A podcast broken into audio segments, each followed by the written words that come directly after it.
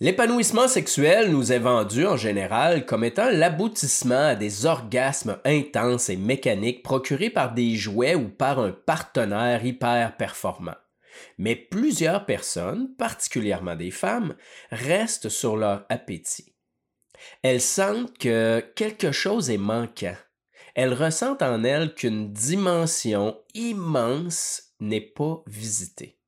Une profondeur, une connexion et elles ont parfaitement raison. Bienvenue dans Hypnoconscience.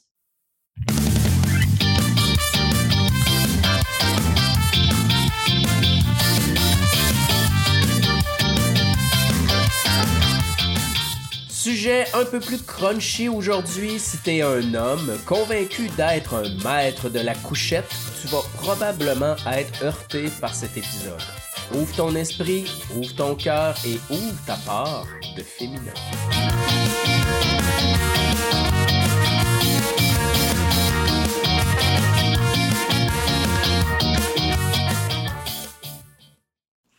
J'ai tellement de choses à dire sur le sujet là, que j'ai dû me concentrer sur une ligne directrice qui est, qui est quand même très vaste de ce que peut apporter l'observation consciente dans la sexualité. Même là, j'ai dû amincir la ligne directrice et me dire que je vais pouvoir faire d'autres épisodes sur le sujet éventuellement. Je vais en profiter pour dire euh, merci à mon amie Marie qui m'a dit là Pascal, faudrait que tu arrêtes d'avoir peur de faire des épisodes sur la sexualité et tout ce que tu connais là-dessus, euh, la sexualité tantrique ou la sexualité taoïste. Euh, ceux qui le savent, je suis un pratiquant de Qigong et je m'intéresse, euh, je vais dire, au Qigong sexuel, donc travail de l'énergie sexuelle depuis très très longtemps. Mais je ne sais pas pourquoi, j'osais pas en parler, j'avais peur, peur d'être jugé probablement, peur d'être mal interprété. Mais bon, aujourd'hui, je commence avec quelque chose euh, de très important, de basique, mais quand même de léger, et on verra euh, pour la suite. Donc aujourd'hui, je vais me limiter à la présence intense à l'autre et à soi-même que permet l'observation consciente.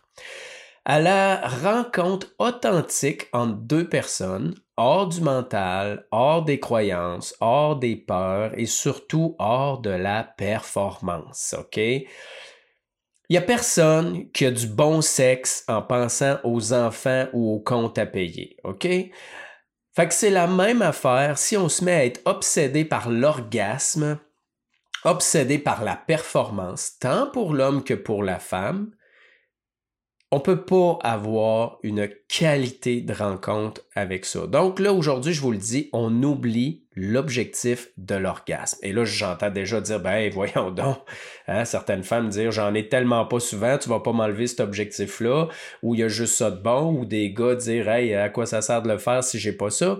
Je dis pas que vous en aurez pas. Je dis que c'est un paradoxe. Arrêter de courir après l'orgasme va vous permettre d'avoir de meilleurs orgasmes parce que vous avez plus la pression, vous avez plus l'attente. Et il n'y a rien de plus extraordinaire qu'une rencontre réelle et profonde entre deux personnes qui viennent vraiment là pour se rencontrer, pour se... Euh, je ne sais pas quel mot utiliser, mais vraiment se rencontrer et s'aimer en profondeur pour atteindre des états d'extase plus grands. Ça n'a rien à voir avec les orgasmes mécaniques où euh, on zigonne le plus fort possible ou le plus vite possible pour atteindre un orgasme. Sur ce, ben, je vais commencer par te saluer, te remercier d'être là, à écouter cet épisode de podcast-là. Mon nom, c'est Pascal Brousseau, avec euh, ma voix du nez euh, le plus bouché, je pense, jusqu'à date de mes épisodes. Ça fait quelques épisodes que je fais avec le nez bouché, mais là, cette fois-là, ça me semble assez incroyable, mais bon, si on attend la perfection, ben euh, on fera rien. Je t'invite, euh, comme d'habitude, à partager cet épisode-là autour de toi si tu penses que ça peut aider des gens, euh, même à leur partager peut-être mon site internet, pascalbourseau.com, s'ils veulent en savoir plus un petit peu sur moi. Donc, je te disais, ce sujet-là est vaste. J'ai envie de parler de plein de choses que je ne traiterai pas aujourd'hui, mais je vais quand même te nommer Euh, quelques avantages ou possibilités que l'observation consciente, à la présence, ce travail-là intérieur de conscience et de présence euh, peut, euh, peut t'amener dans ta vie sexuelle et que oui, je vais probablement traiter dans les prochains épisodes. Donc, il y a d'abord la possibilité de conscientiser les blocages, les traumas, les croyances et les valeurs inconscientes qui empêchent ton épanouissement euh, sexuel et la possibilité de les transcender, ces blocages-là, pour vraiment t'ouvrir complètement. Et s'il y a un aspect de la vie dont les gens sont coincés sans le savoir, de façon totalement inconsciente, euh, je peux vous le dire, c'est la sexualité. Ensuite, il y a aussi la possibilité, et là on va un peu plus loin, de développer une sexualité énergétique et spirituelle où les deux partenaires peuvent éventuellement littéralement se fondre l'un à l'autre au point de ne plus savoir euh, si le plaisir qu'on ressent, ben, il nous appartient à nous, ben, si c'est le plaisir de l'autre. Et là, je vous raconte pas des choses de livres, c'est des choses vécues, je sais que ça existe, je sais que c'est possible, euh, ceux qui connaissent un peu le tantra euh, savent que je ne suis pas le premier à, dire ça. Euh, donc, ce sera éventuellement peut-être le sujet d'un épisode. Il y a aussi la possibilité, et là on va encore plus loin, pour un homme de surfer sur de nombreux orgasmes sans jamais éjaculer, donc garder son énergie. Euh, ce qu'on va appeler l'homme multi-orgasmique. Maintenant, ici, je veux faire le point sur le mot orgasme parce que dans le domaine, il y a beaucoup de, de, controverses ou de discussions un peu enflammées. Parce que pour certains, le mot orgasme est lors de l'éjaculation et ils croient qu'on se rend jusqu'au bout et que par des contractions du périnée, on empêche l'éjaculation et ça, c'est faux. Pour moi, le mot orgasme c'est la jouissance qui est là, qui vient bien avant ce qu'on appelle le point de non-retour. Le point de non-retour, c'est lorsque le périnée ou tout l'ensemble des muscles euh, du périnée vont se mettre en action pour contracter euh, la prostate et faire sortir le sperme. Donc l'idée ici pour l'homme multi-orgasmique ou multi-jouissif, si on veut, c'est d'aller surfer cette énergie-là qui monte juste avant le point de non-retour, lorsqu'on joue à 70-80% de l'orgasme, et par des respirations et des légères contractions, et juste de faire durer ce plaisir-là plus longtemps et de redescendre. Ce qui fait qu'à répétition, ça peut être totalement satisfaisant, voire même beaucoup plus satisfaisant qu'un orgasme normal, et qu'on peut terminer euh, la relation après une très longue durée en étant très satisfait et toujours euh, en érection. Ça, je sais pas demain la veille que je vais en parler parce que c'est important, selon moi, pour l'homme de faire un travail psychologique et émotionnel avant, important. Parce que, comme je dis toujours, l'énergie ne nettoie rien. L'énergie amplifie ce qui est déjà là. Fait je m'amuse souvent à dire si tu es plein de marde, ben tu vas juste être plus plein de marde. Et ce travail-là doit être fait parce que sinon l'homme risque de tomber dans le syndrome de performance parce que oui, le multi-orgasme permet de très grandes performances sexuelles, mais ce n'est pas l'objectif. L'objectif, c'est la connexion énergétique euh, avec la partenaire parce qu'on devient en quelque sorte un dynamo un dynamo qui fait élever l'énergie, comme je dis, qui me fait passer du 110 au 220. Donc, euh, j'aurai l'occasion éventuellement de vous en reparler.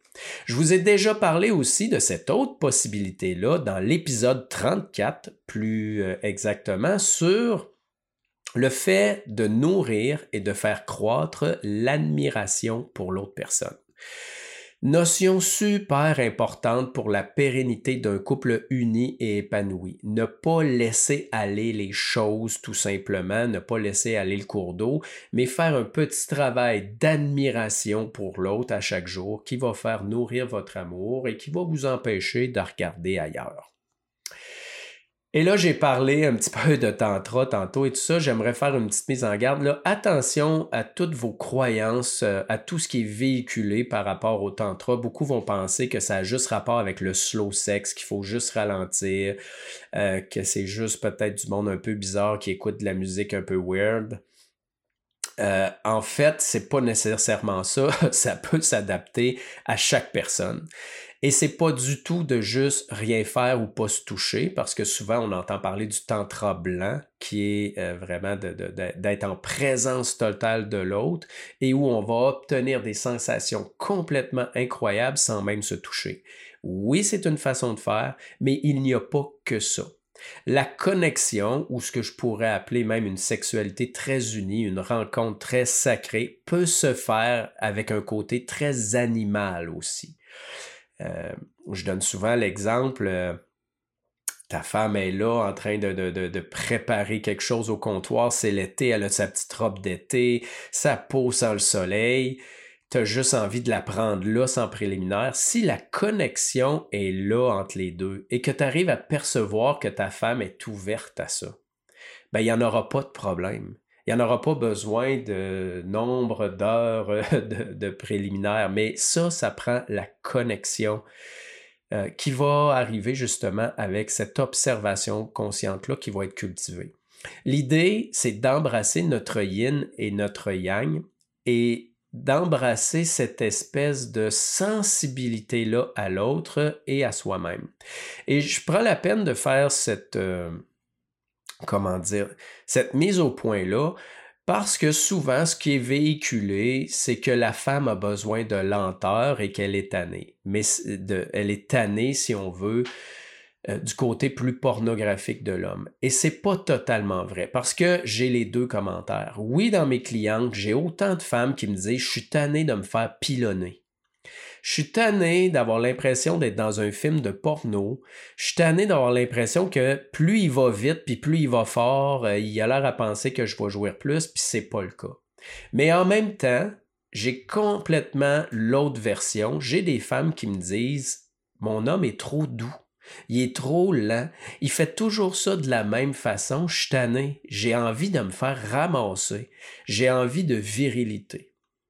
Et c'est là où la présence va créer un lien de profondeur et de confiance dans tous les styles de sexualité, animal, aller jusqu'à énergétique, mais qui va permettre aussi une communication, parce que souvent cette communication-là est difficile, les femmes osent pas euh, dire qu'elles sont pas satisfaites, osent pas dire ce qu'elles aimeraient parce que l'homme n'est pas capable de le recevoir. L'observation consciente permet une certaine ouverture, une certaine transparence, et c'est important de comprendre que dans cet espace-là, on peut tout dire, mais il faut être capable aussi de tout entendre, de tout entendre avec amour et avec un désir euh, d'avancer, d'évoluer, de grandir en tant que couple.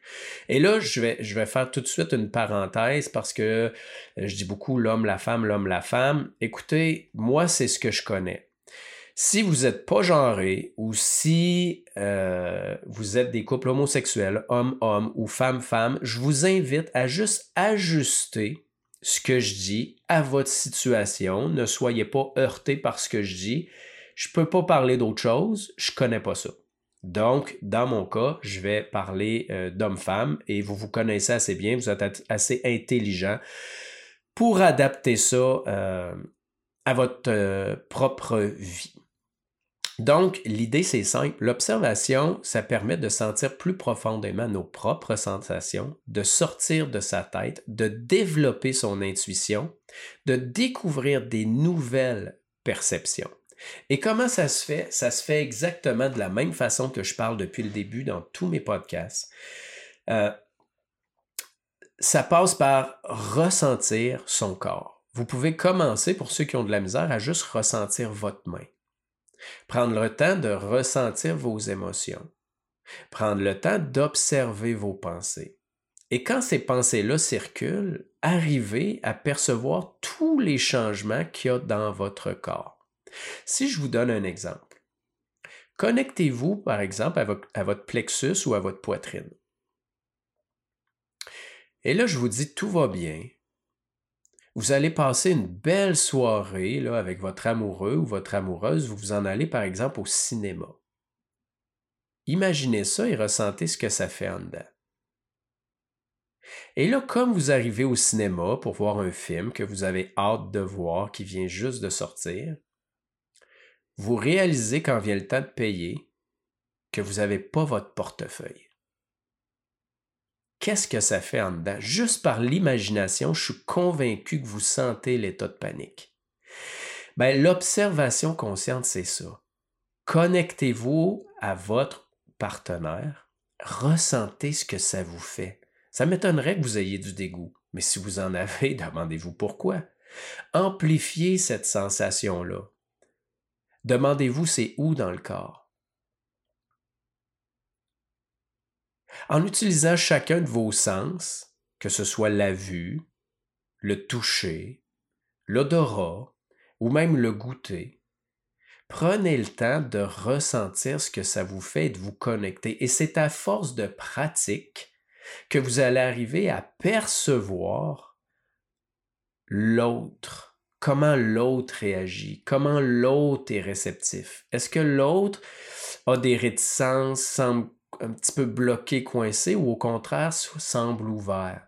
Est-ce que vous allez trop vite pour l'autre personne ou pas assez vite pour l'autre personne? C'est une danse. Apprenez tout simplement par cette observation consciente-là à vous unifier et bien sûr à communiquer. Et là, je vais aller un petit peu plus loin, je vais peut-être fâcher les hommes, mais cette présence-là, elle est là pour s'adapter à la femme et non pas l'inverse. Pourquoi je dis ça? Parce que la femme, elle est plus, je dirais, fragile, plus changeante, plus émotive. Elle a une tendance plus euh, connectée, on va dire, à son corps, à ses émotions.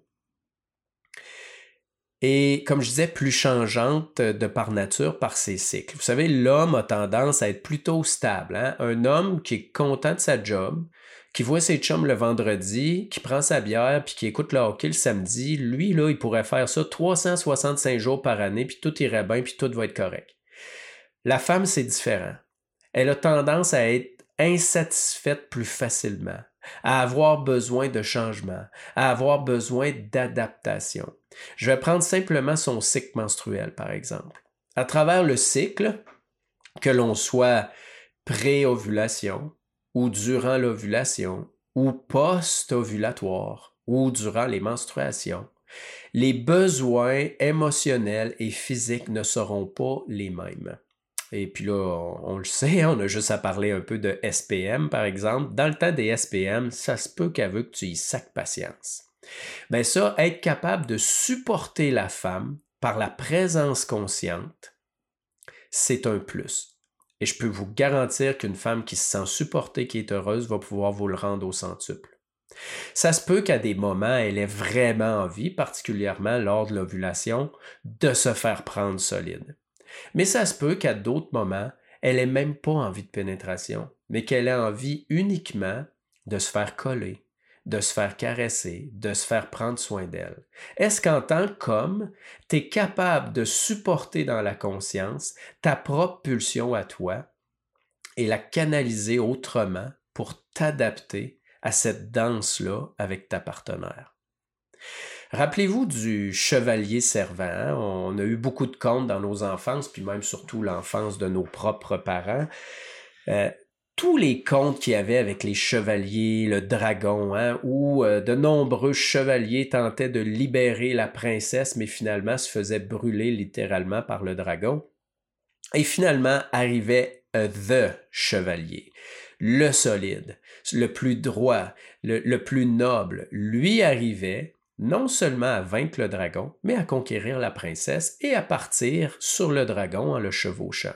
Ben ça, c'était des belles métaphores par rapport à l'énergie sexuelle.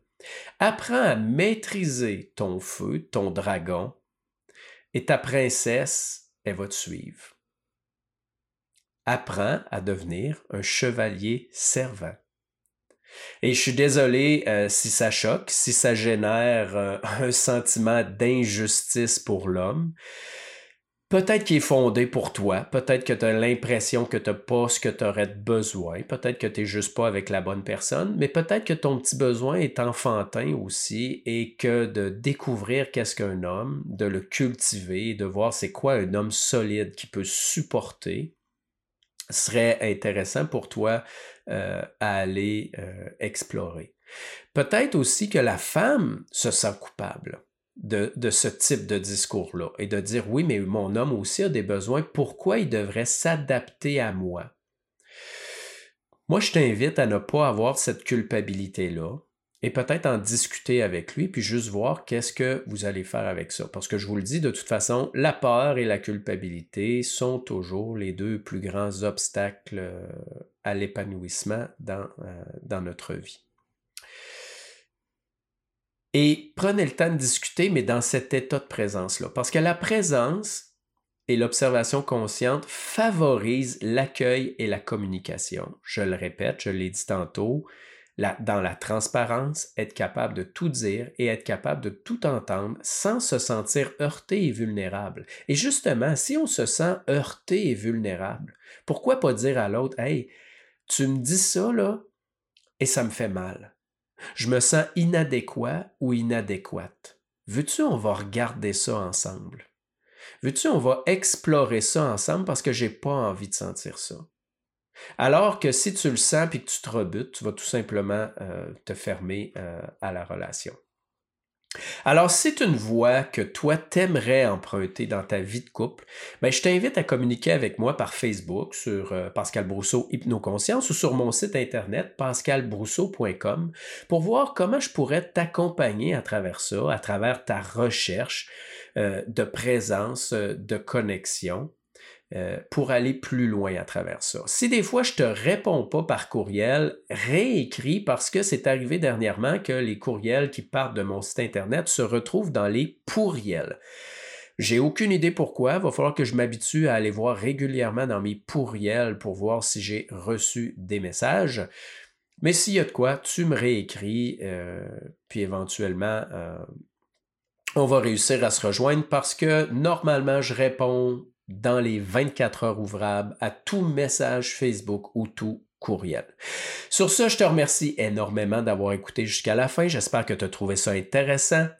Euh, si ça peut aider encore quelqu'un, je t'invite à le partager autour de toi. Ça me ferait ça serait vraiment bien pour moi pour me permettre de développer ma communauté, me permettre d'aider le plus de gens possible. Sur ce, je te salue et je te dis à bientôt pour le prochain épisode. Qui sait, sera peut-être sur les sujets que je t'ai nommés plus haut.